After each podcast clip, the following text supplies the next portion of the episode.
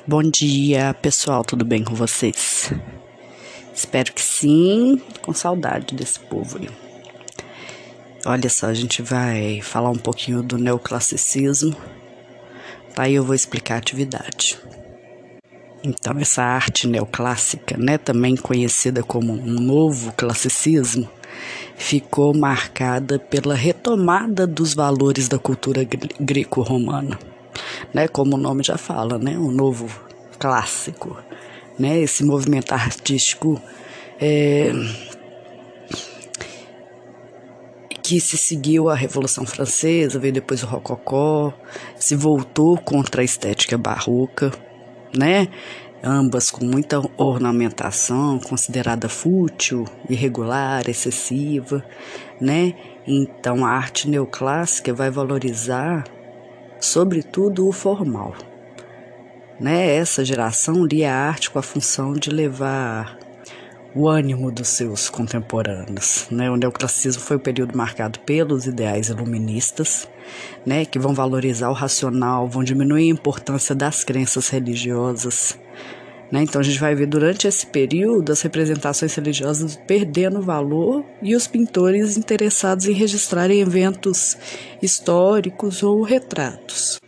Né, pensando no contexto, foi um período de muitas mudanças sociais em vários aspectos, né? Vamos pensar que é mais ou menos por volta de 1750, 1850.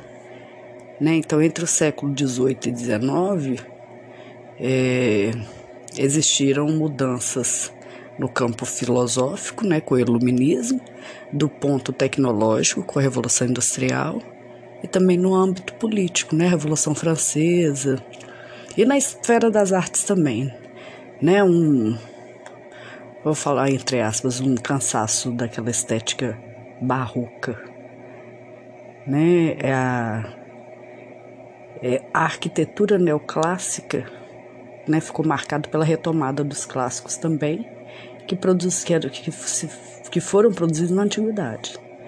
Né? Vai ter o ideal de beleza como aquele que foi criado em Roma e na Grécia. Né? Então não é por acaso que na Europa começa o período de grandes escavações e, e arqueologia. Estava né? muito em voga. A gente vai observar nas edificações neoclássicas a presença de colunas romanas, gregas, as fachadas, as abóbadas, as cúpulas. Né, ela fica conhecida pela sua imponência, o seu exagero, né, e para demonstrar poder econômico, social. Já na pintura, né, as cores mais discretas, mais equilibradas, sem grandes contrastes né, o oposto do barroco. Né, a pintura neoclássica, assim como a arquitetura, vai exaltar também os valores greco-romanos e vai demonstrar uma inspiração nas esculturas da antiguidade. Né? Então a gente vai ver a presença de personagens com uma beleza idealizada, né? que era característica da, da, das esculturas gregas. Né? Outra característica interessante é que não há marcas de pincelada, né? Tenta é, se aproximar de uma imagem mais realista, assim, né? Os contornos são precisos, tem muito objetividade, né? Eles se preocupavam com a proporção áurea, é, vão exibir os, as ilustrações feitas a partir de cálculos matemáticos precisos que vão apresentar essa rigidez nesse método de, de se pintar, né, de criar essa pintura, né, a, a importância da harmonia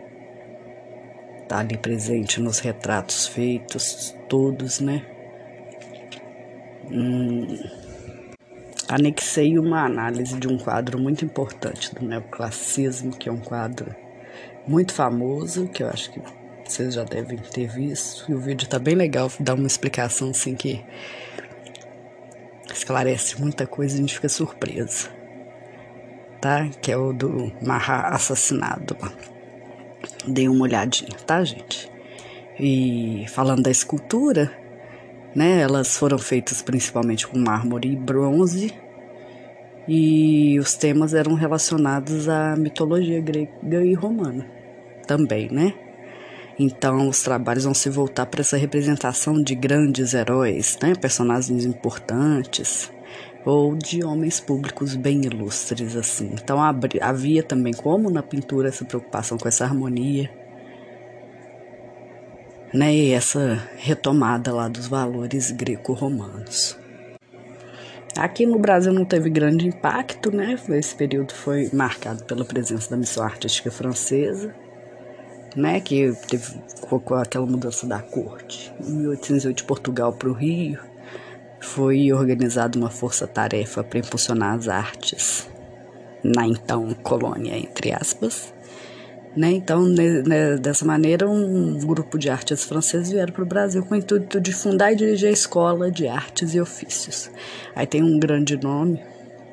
Eu tenho um livro tão bacana dele que é Debré, né? que é dessa geração, é, e outros que, que vieram e pintaram é, paisagens aqui do Brasil. Não só paisagens, né, mas costumes e pessoas aqui. Ok? Vocês vão assistir ao vídeo e fazer atividade pedida, tá?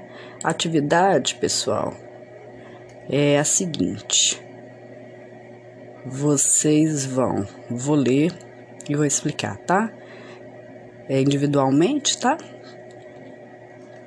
Ou se quiserem fazer com algum irmão, parente, quiser fazer com alguém de casa, não tem problema não. Vocês vão escolher uma pintura no estilo neoclássico e montar a cena ou criar cenário, figurino, fazer uma montagem semelhante ao da obra que vocês escolheram. Tá? E vão fotografar essa cena. E aí eu tá pedindo para imprimir, mas não precisa imprimir.